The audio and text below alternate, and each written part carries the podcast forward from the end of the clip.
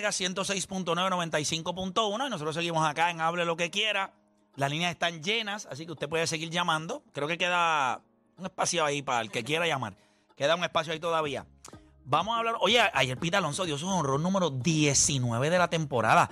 Este tipo puede volar en canto el récord de, de Aaron George del año pasado. Son 19 honrones en lo que va de temporada. Lo- no hay 40 juegos de jugados todavía. A mí me gustaría que se tomara por lo menos una vez cada dos semanas un jueguito como DH. Porque también tuve, cuando Aaron George tuvo esa gran temporada, se, se tiraba sus jueguitos DH de vez en cuando para descansar las piernas. Y veo a Pide Alonso jugando todos los días, todos los días. Bueno, perdóname. eso, lo- lo- no, no, hay 50, 50, 51 juegos, 51 juegos. este, me gustaría, me gustaría que se tomara un jueguito DH una vez cada dos semanas para descansar las piernas. Si, si él sigue este ritmo, Si en 50 juegos tiene 19, en 50 más tiene 38. Entonces son Ese- 162. son, son 60 y pico. Estaría ahí, estaría ahí, ahí, ahí. En los 60 y pico. Hasta los 64. cuando- Es difícil. Cuando tú te Y pones hacer. no hemos entrado a junio y julio. que la bola, el- Estamos en mayo. lo- está- pero, Que la bola vuela. La bola vuela en junio y verano, Ahí eso es es donde vuela. O sea, esos son meses de. Tú puedes tener un mes de 9, 10 honrones Correcto. en junio. Y puedes tener un mes en julio de. De nuevo 10 más. De nuevo 10 más. O sea, tú puedes dar 20 honrones en esos dos meses. Tú puedes llegar a los Game con 30 y pico. Correcto. A su parque le resta también. Mucho, mucho, mucho, mucho. mucho. Sí, no, definitivo. Sí, no es- no es- City Field no es un. es un por eso es que me impresionaría más. eh, porque sabemos que cuántos honrones él dio el año pasado por el right porch ahí de, de Por el el parque de softball ese que tienen los 3-14. la porquería de equipo ese de Nueva York. Tres Porque cabros eso y es para porque como la valla es del Pero, tamaño de... a- a- Ay, la valla bien chiquitita, eh. y la valla Porque no es que sea corta, es que también la valla, mira, eso es. por lo menos ahí en Fenway tiene la pared. Vamos con pero la gente. Eso lo hablamos Tenemos- después. Eso lo hablamos después. ¿Cuántos picks tenemos hoy de, de béisbol que se ven interesantes para viernes? Y- Mira, no- nos vamos rapidito. Este, no voy a analizar el juego de, de Oakland. Sencillamente váyala a Houston. síguelo. Este, pero es que hay que comenzar con el parlay. Eh, pero fíjate, quería hacer algo diferente hoy porque hay un juego bien interesante que, que quería explicar. Que me, si me gustaría que vieran el juego de los Texas Rangers contra los Orioles de Baltimore. Ambos equipos están calientes, ambos equipos están bateando cómodamente. Pero uno no siempre, cuando ve estos juegos con dos equipos calientes, vete a otros detalles. No te vayas a quién gana y quién pierde. Por ejemplo, Grayson Rodríguez está lanzando por, por Baltimore. Entonces, Texas tiene la ofensiva más caliente en todo en todas las grandes eh, Correcto. con 6.33. Y yo me fui, en vez de quién gana y quién pierde, yo, yo, yo estoy apostando a que Texas va a hacer más de cuatro y media carreras. Solamente el over de total de carreras de Texas. ¿Por qué? Porque la efectividad 6.21 más de- del lanzador Rodríguez de los Orioles, más Texas promediando 6.33, más Texas jugando como visitante, que en vez de ocho oportunidades tiene nueve oportunidades al bate, pues lo que les quiero decir con esto es que no necesariamente usted tiene que escoger quién gana o quién pierde. Hay otros detallitos que lo puede utilizar para el parlay. A eso es lo que Sí, voy. sí, que no, no solamente es quién gana y quién pierde. Puede Puedes utilizar con el la diferente- carrera. Eh, carrera. Yo, yo digo, a mí no me importa cómo Gray luzca contra los Orioles, yo me voy a enfocar en cuántas carreras yo voy a hacer. Ya. Y mi apuesta va a ser cuántas carreras yo voy a hacer. ¿Y cuánto está? ¿Cuatro y medio? Está cuatro y medio Texas. ¿Será que tienen que hacer cinco? Sí, pero Texas está haciendo Es la mejor ofensiva de la liga. seis- básicamente. 6.33 por juego Pero este contra chamaco un la- rookie. pero este chamaco está lanzando. No, no, pero tiene 6.21 de efectividad. De ERA. ujú. Y- Este, y, viaja, la bola en, en Baltimore viaja. Sí, viaja y viaja. Oye, en Baltimore, entonces, nada, eh, todos sabemos que en Baltimore el- por el right field se, van- se dan más honrones, que es como que facilito para que Corey Seager se, cobre, se, se, se cure esta, esta noche. Pues Este, vamos, vamos a darle, vamos a darle el beneficio. Otro, otro jueguito, pues mira, me gusta mucho. Yo sé, soy fanático de los Mets, está bien, fantástico. Pero Scherzer ha estado mucho más confiable últimamente. Ha permitido cero carreras en seis innings, una carrera en cinco innings.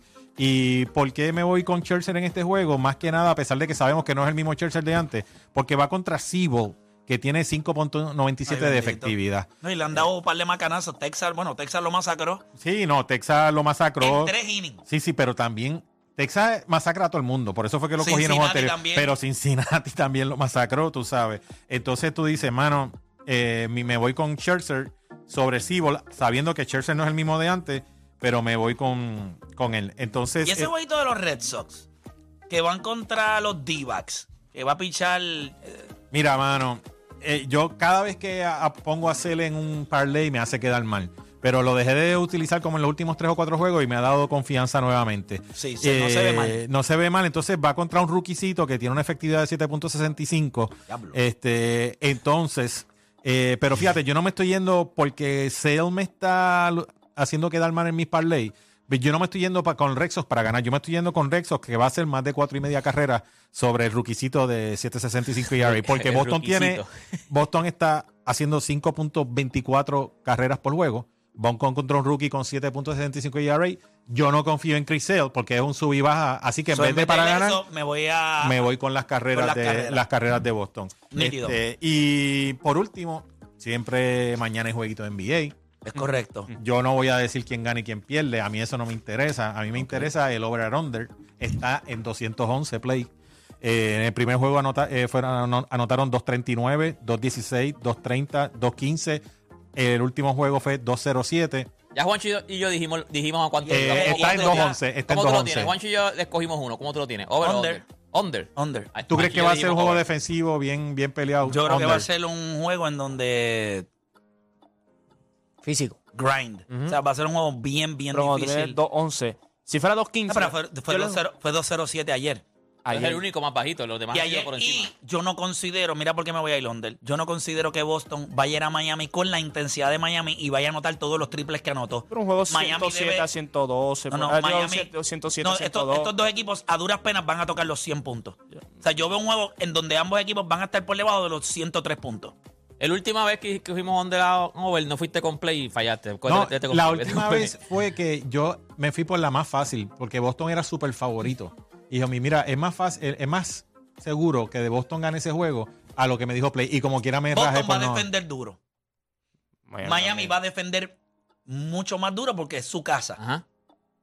So, si Boston defiende al nivel que ha defendido y Miami apenas ha tocado, no ha tocado en los últimos dos juegos los 100 puntos, yo considero que entonces quien va a jalar el juego para tener opciones es Miami. Eso tiene que bajar a Boston de los 110 puntos. Ya. Sí, sí, sí. Vamos sí, a poner sí. que le reste 100. Para tener opciones para ganar, Pues el que juego va bajar a Boston. Para mí el juego va a estar entre... Sí. Eh, 2-11, 2-11, Dos- 2-11 en la línea. dos, Hacho, que 2-11 está 8, incómodo. 7. 2-11 está incomodísimo. ahí. Exacto, No, el mismo porque- medio. no, mismo medio. No. sí.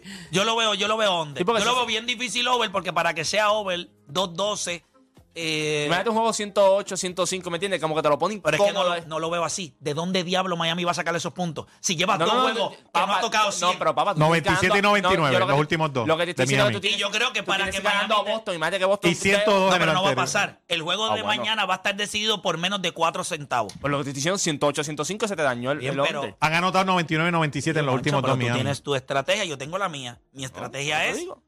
Va under el juego. Bueno, hago dos parlay, hago dos parlay cambiando eso y yo decido pero- a quién invito a almorzar. Pero en Exacto. el parlay de Guacho, métele como 5 pesitos nada más porque No, él lo no, está no, haciendo no. más porque él quiere que gane Miami. Está, Pero es que está estamos- chavando. Ah, está el factor No, no, emocional, es no, verdad. no, no, está estamos el factor emocional. Es que no si Boston anota más estamos- de 104 puntos, gana el juego.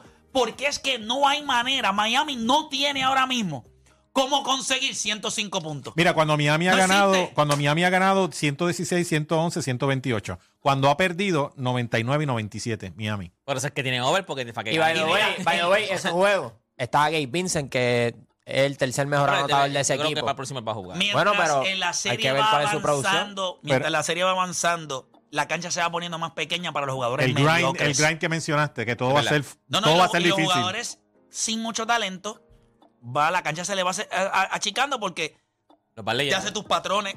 Mike Strauss, ¿usted lo han visto tirar triple en esta serie? En los últimos dos juegos. No, no tiene nada que hacer. Jimmy Buckets, él, yo te voy a decir algo. Este podría ser un juego demasiado emocional para él donde va a tener que forzar.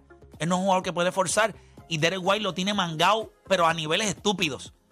Ya sabe los espacios, no se come el pump fake, no le come el hombro. ¿Qué más él va a hacer?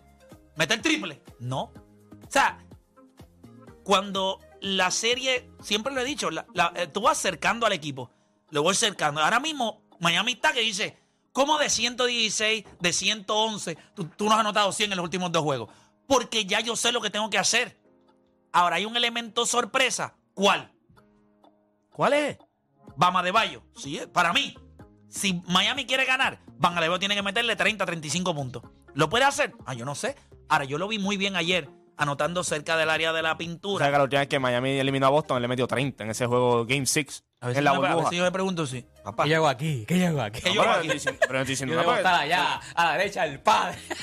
Yo considero que ya cuando Dios, Vale, me, izquierda, cuando. Dios me mande a buscar, no, me- que no me ponga a la derecha porque le voy a fallar. Que me ponga a la izquierda, yo soy zurdo. Ahora, O sí. sea, con esa mano no le voy a fallar. la, la, la, Ahora la- que todavía no te van a buscar. Cuando te van a buscar de viejo. ahora la, pre- la- la Chubito, pregunta chubito, que yo hago, si Gabe, Sí, sí, Vincent, sí. si Gabe Vincent no juega mañana.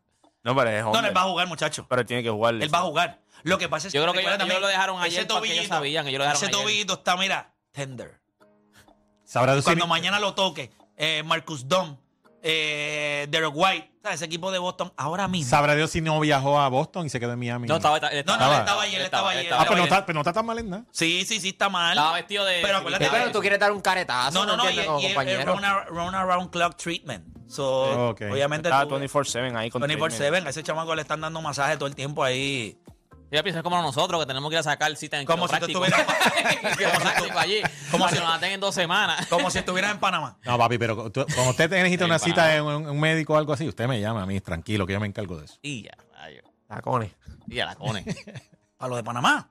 En No, Panamá. Mira para allá, se quedó él. Yo pensé. En Panamá. Tiene un chiste interno aquí en Panamá. Pasó algo en Como Panamá que El, no me enteraron. el Memorial Dijeron- Weekend de Play en Panamá. Te dieron tratamiento 24 horas. no, bueno. Bueno, seguimos por acá. Vamos a lo que nosotros vinimos. Ajá. Vamos con Yuyu de Río Piedra. Silencio incómodo. Yuyu de, Río- Yuyu de Río Piedra. Sí, Garata buen Mega, día, Yuyu, Garata, dímelo. vamos. Es Yuyu, Yuyu de Río Piedra. Zumba, Eso Yuyu. fue lo que dije, Yuyu. Sí, eh, Y después de Río Eh, Piedra. eh, Cuando tú te llamas Yuyu, no importa cómo te Yuyu, Yuyu, Yuyu, piense de eso. Pero nada, no ese es tu no nombre. importa, no. No, ¿qué va a ser? No, no, no, eh, ese es mi apodo. ¿Y mi cómo te llamas? Julio, Julio. ¿Y por qué te dicen Yuyu? O Yuyu. Es, eso es mi hermano menor que por eh, no iba a decir mi nombre, pequeñito, y siempre me decía Yuyu, Yuyu, y se quedó esa vaina. Yuyu. Ah, ok. Yo pensé que era un pana gringo eso que tú tenías, Yuyu. que era gago. Y te decía Yu, Yu, No. No, no, no, no, no, no. no. Bueno. Dale, hable lo que quiera. Sí, mira, es, es en relación a lo de Albert Pujol y la edad. Ajá. Cuéntame. Ya. Eh, do- donde yo creo que esa teoría es una falacia, eh, porque Albert Pujol llegó a Estados Unidos 10 o 11 años de edad, que tú no sabes qué tú vas a hacer a esa edad, si vas a hacer en la vida, ¿entiendes? Eso es real. Estudió en, el- estudió en Estados Unidos, de- entró al Major League vía draft. Entonces, ¿para qué tú le alteras la edad? Si tú me dices que él iba a firmar ya en RD como agente libre y tenía Sí, es 24 distinto, es años y le pusieron 18, ¿me entiendes? Entonces, esa teoría es Se una cae. falacia. Bueno, pero es una teoría que Que lo ha rodeado, pero es una teoría que lo ha rodeado toda su carrera. siempre lo han dicho, O sea, esa siempre lo mencionado, siempre lo han Claro, mencionado. claro, pero... Pero bueno, buen punto pues no que trae. Y te lo agradezco un montón porque son puntos muy válidos. Así que No, y la preocupación también viene porque él a los 21, 22 años era un bateador sumamente maduro, demasiado avanzado para su edad. Y por eso era que no, o sea, no era normal que un bateador ya a los 21, 22 años estuviese bateando 300 y dando tantos honrones y RBIs. Usualmente uno toma un tiempo para desarrollarse y toma unos años. Pero Albert Pujols llegó a las grandes ligas corriendo, no listo, caminando. estaba listo. Mira, vamos con Camionero de la 95 que está puesto para Juancho. Dime, camionero, tócala, tócala. Duro. a votar, me, me van a votar de aquí porque me están descargando ahora, pero yo le digo que Playmaker me mandó. Oye, Dímelo. oye, vamos, vamos, vamos abajo y para ayudar al mójelo con miel, que hoy es viernes. Ya, diablo. Oye, oye, de Bacardí con toronjilla. ¡Y ya, diantre! Pero Torón- Torón Con la Torón promo. Con la promo y todo, ¿viste? Para que bregue. Torón a rosada. Sí, sí. Santos son de ahí, hay que darle promo. Pero el weekend largo y mañana y el domingo y el lunes, ¿qué hay? El Bacaldo, eso es Bacaldo con es cuestión de que el, el, Ya el Bacaldo, martes, ya lo se escuchó, Era. Bacaldo. Ya Dímelo. es pana, ya es pana. Sí, Bacaldo. sí, el, el martes te van a tener que llamar para la CONE, pero para el, para el, para el certificado médico. Ah, muy bien. Oye, Cuéntame, camionero, hable Mira, lo que eh, quiera. Este, yo, yo a mí en noveno me dieron un libro, yo nunca supe para qué diablo me lo dieron, pero esta serie me ayudó a entenderlo. ¿Qué libro Se llamaba? Crónica de una muerte anunciada, ¿ah? Qué dura estaba ese libro, yo lo leí también. Buenísimo, mundo lo leyó. bueno. Ese Eh, libro, eh, el mundo. obligado, obligado, pero lo leímos. Todo el mundo leyó ese Play. libro. Todo, ¿Ustedes lo leyeron también? Yo no. ¿Tú no? no. Y ahí me tocó. Pero lo escuché. Yo, hay crónicas de una muerte anunciada, deberías leerlo. Muy bueno. Es muy bueno y es corto, no es un libro. ¿De qué se trata? Sí, De- de eso ahí mismo. ves la diferencia de la del programa. Sí, es muy bueno. No, ¿Dónde- de verdad, fuera de La. Y trama tiene fue en leer Boston o en también- Miami. Y tiene que leer también Felices Días, tío Sergio. Oh, Oh, durísima. sí, sí, durísima. cuál esa- Cuando ella dice, me estaba estrujando en la No, sábana. chicos, ya. Ah. ¿Tú sabes uno que todo el mundo ha leído? La carreta. Ah, no, claro. Ah, pero claro. ese- Pero Felices Días, Ah, tío ya Sergio está. tiene... La tiene- casa, la casa de Fernanda Alba. A la edad de nosotros, También. nosotros no leemos la carreta, nosotros la hacemos.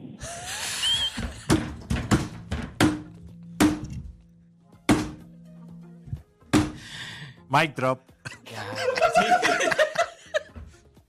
Estamos aquí, fíjate. No, no, no, pasa- Estamos todos, aquí. todos nos quedamos callados, por lo menos los, los- los viejos, porque es que fue mental picture.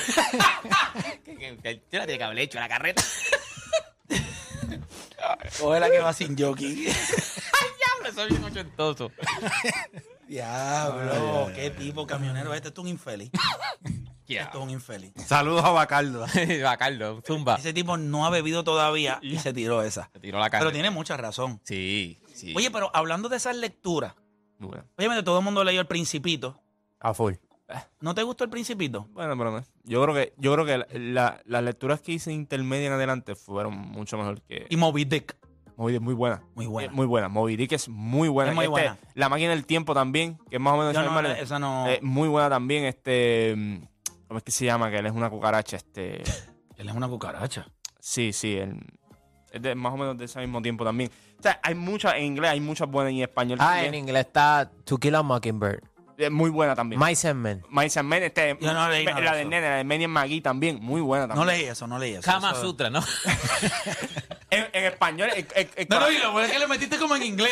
Hablando en inglés le metí Kama Sutra. Bet Sutra, Bet Sutra, Bet Sutra. Bet Sutra. Eh, Mira, este, pero fíjate, yo leí, yo recuerdo cuando yo leí ese, a mí la lectura nunca me llamaba mucho la atención, porque yo era más de, en aquel momento, yo me paraba en Blockbuster y alquilaba documentales o Duro. cosas que, que ¿De tenían que ver, o cosas, sí. Diablo, yo, yo veo muchos documentales ahora de Sí, pero Netflix, Blockbuster Netflix. tenía muchas cosas que era, por ejemplo, Remember Ajá, ajá, y cosas ajá. de las Olimpiadas y qué sé yo. Entonces yo iba los viernes y mami me daba la oportunidad. eh, yo me ahorraba un pesito del almuerzo toda la semana. Mi hermana lo gastaba comiendo fast food, normal. Y yo lo gastaba en Blockbuster. Y entonces iba a Oye, iba a ver Blockbuster. documentales. Sí, por ejemplo, yo vi lo de Carl Lewis, vi uno que había de Carl Lewis. Pero habían cosas, habían cosas también bien viejas. Había una cosa de Babe Ruth. Sí, sí, sí. Había Pero esas estaban casi siempre en la, acá no estaban en las paredes, esas estaban casi siempre Sí, en, la- en, en la- la- en el piso. en los piso. pasillitos, en los y ahí pasillitos. fue que yo vi lo del 1986 de los Mets. Yo no lo vi, yo no lo llegué a, o sea, yo no lo pude ver, yo me quedé dormido, yo siempre les he hecho la historia. Este, y me gustaba ver documentales, pero los libros no me gustaban.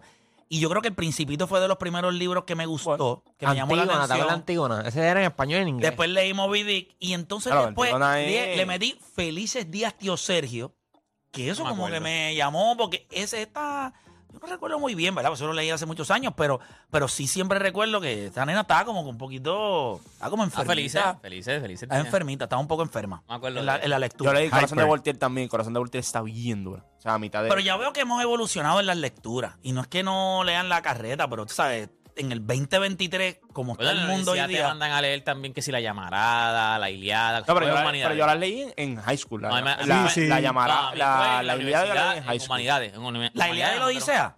La Iliada, la Odisea, Y yo leí. la Y, llamarada. y en la Ah, tú leíste en high school. High school me lo dieron. Por Y eso, en me la- en la universidad. Wow. Y, y- y en universidad me dieron este el purgatorio y y Dante. O sea que tiene el paraíso, No, tiene sí que te dan, sí, que eso muy- tiene que muy ver bueno, todo. Wow, bueno. en, Te dieron- en high school. En high school no. Edipo no, Rey. Edipo Rey también. Es tipo, muy buena también, muy buena también. Fíjate, pero y que como ustedes van al trote. Muy bueno. Y yo todavía en la farmacia re- eh, bebiendo la revista Luz. O leyendo, Vacilón, ¿te o leyendo la compendios, que Vacilón? leyendo ¿Tú te compendios. acuerdas de Basilón? Una revista que se llama Basilón. La- deporte. Ajá. Dios. Esto sí que no sabe. Mira, mira la cara abajo, ¿Qué rayo es eso? Mira, voy con Samuel de Salinas, Samuel Garata Mega. Qué juventud, ¿eh? Qué juventud. Mm. Samuel de Salinas, Garata Mega, Samuel. ¿Quién te hizo? Viene ese, ese. Que mucha vacilón abajo. Vamos abajo, dímelo. Ah, ah, pues usted sí que vacío. Mira, este, una pregunta sencilla. Eh, cuando tú miras la carrera de un jugador, un pelotero, ¿cuál es la que más te ha sorprendido de que pudo hacer lo que él hizo en su carrera? Es un baloncelista y un pelotero, uno y uno. Ok, perfecto. Vamos a ir con eso. Cuando ustedes miran la carrera de un baloncelista y con un pelotero, ¿cuál es el más que les sorprende la- el tipo de carrera que tuvo? que le sorprenda. Bueno, yo voy a arrancar. En, Ajá. en el béisbol, eh, yo jugué con este muchacho que, que, que lo ponían. Pero ahí en- estamos en desventaja. Yo no, no, jugué no, con no, nadie. no, pero, Exacto, ya no, no pero cuando éramos ju- a nivel juvenil lo ponían en el Ciore y tenía manos malas. Entonces, a veces no, da, no bateaba a lo derecho y, bat- y quería batear a los zurdos. O sea, no bateaba ni a los zurdos ni a los derechos. Yo me crié en Guaynabo, había un equipo doble A juvenil que era eh, el campeón de Puerto Rico y un doble A juvenil B que ahí jugaban los que no cabían en el A. Y él, mano, no daba pie con bola, pero era un fiebre. Y cuando yo lo vi en grandes ligas, luciendo como lució, yo jamás imaginé que iba a tener la carrera que tuvo Jorge Posada. ¿En Jo- serio? Jorge Posada a nivel juvenil Wow. era bien promedio. Bien promedio para no decir otra cosa. Una vez yo me Era una posada. Yo- pero sin embargo, nadie era más fiebre que él. Nadie. Absolutamente nadie practicaba más que él. Que by the way, lo acabo de comprar en el Video Show, me costó 133 mil stops. Pero que está. Y está bien complicado este, que bate hoy. de. No, no. Batea para doble play todos los días. Estoy bien en diablo con la tarjeta. No lo, no, gastaste todo eso. no lo veía venir. Y, y- y otro que, y en baloncesto, ustedes saben más de baloncesto que yo, pero en baloncesto lo que ha hecho Steph Curry con, con su físico. Pero como siendo puertorriqueño no te asombra lo que hizo Barea. Piensa Wow, nada más. wow. Barea. O sea, ¿Sabes yo veo a yo- Barea y digo, ¿cómo lo hizo? En que yo pensé que. ¿Cómo yo- rayos José Juan Barea hizo lo que hizo? Tipo de 5, 9 y medio. En Subestimado toda la vida. Yo Subestimado pensé- yo toda la pensé vida. lo vi- un chichón de piso. Yo lo vi en Ah, chamaquito. yo yo pensé en, en Moxie Bow. Moxie Bow, ¿te acuerdas de los Charlotte sí, sí, Hornets? sí, no, claro. Sí, pero No, yo- Barea me voló no, la cabeza. no, Barea me voló la cabeza. Barea. Eso, Verlo en cancha, en un momento dado. Piensa, está bien, él tuvo una carrera larguísima, contratos, tuvo grandes cosas. Dominar una serie Sí, de conferencia. sí. Se que empieza el otro, clave. que el otro equipo tuvo que hacer ajustes para ti. Que Kobe Bryant decía, ¿qué es esto? ¿Quién es este tipo? Que Ron Artel le metió en No la fue, madre. Bynum, Bynum, le dio con él. Sí pero, sí, pero cuando a Kobe Bryant, a Kobe Bryant hay una parte, en una entrevista, ellos le estaban hablando, o sea, él los menospreció desde el día uno. En el sentido, los Lakers pensaban que iban a ganar esa serie. Y ver como él, que Rick Kyler dijo, métete en el cuadro, y eso se...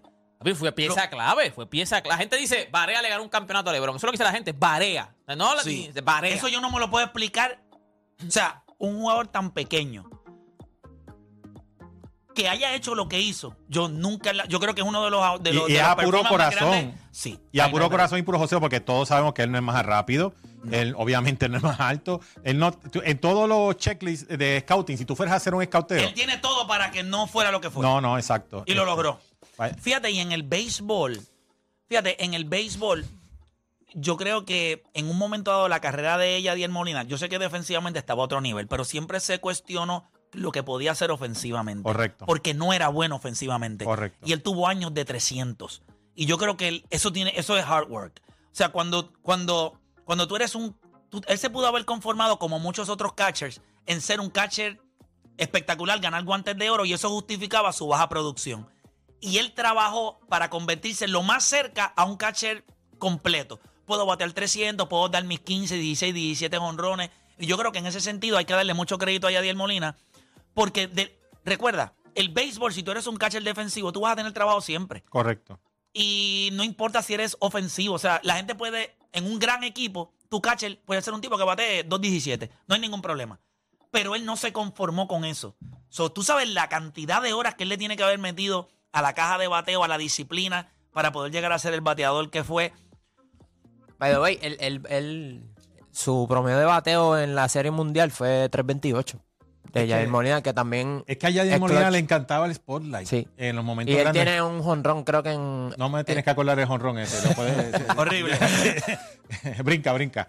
Pero, Por ejemplo, Pero mira, si en la él postemporada ah, subía su producción 2000, mira, ofensiva. 2011 batió 305, 2012 batió 315, 2013 batió 319, 215 en el 2015 batió 2014 batió 282, en el 2015 batió 270, en el 2016 batió 307. O sea, estamos hablando de que él tuvo un stretch como de 7 años, que fue un bateador de 300 y cuando hablamos en cuestión de poder, tuvo años de 14, 22, 18, 20 honrones. O sea, yo creo que hay que darle crédito porque él pudo haberse quedado siendo el pelotero que él era, bateando dos honrones y 2.67, 2.52 y 8 honrones, 2.16 y 6 honrones.